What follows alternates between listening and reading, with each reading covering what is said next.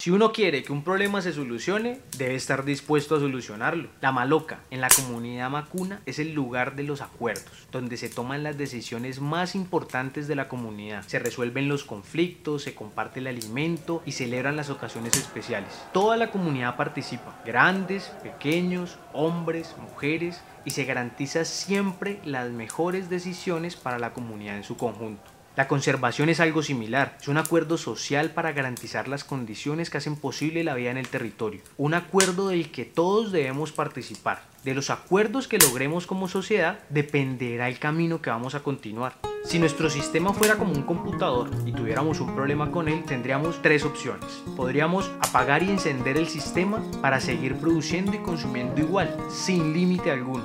Podríamos actualizarlo para solucionar los problemas que han salido a flote para producir y consumir de mejor manera. O podríamos cambiar el sistema que soporta la vida humana, asumiendo el desafío de vivir de otra manera para consumir menos y crear más. En cualquier caso, la única forma de construir un acuerdo es asumir una posición y estar dispuesto a dejar que se transforme. Cualquier decisión que tomemos implicará una pérdida, pero ser sustentable implica incomodarse, incluso poner en tela de juicio las fórmulas mágicas del mercado y los gobiernos para supuestamente crear bienestar.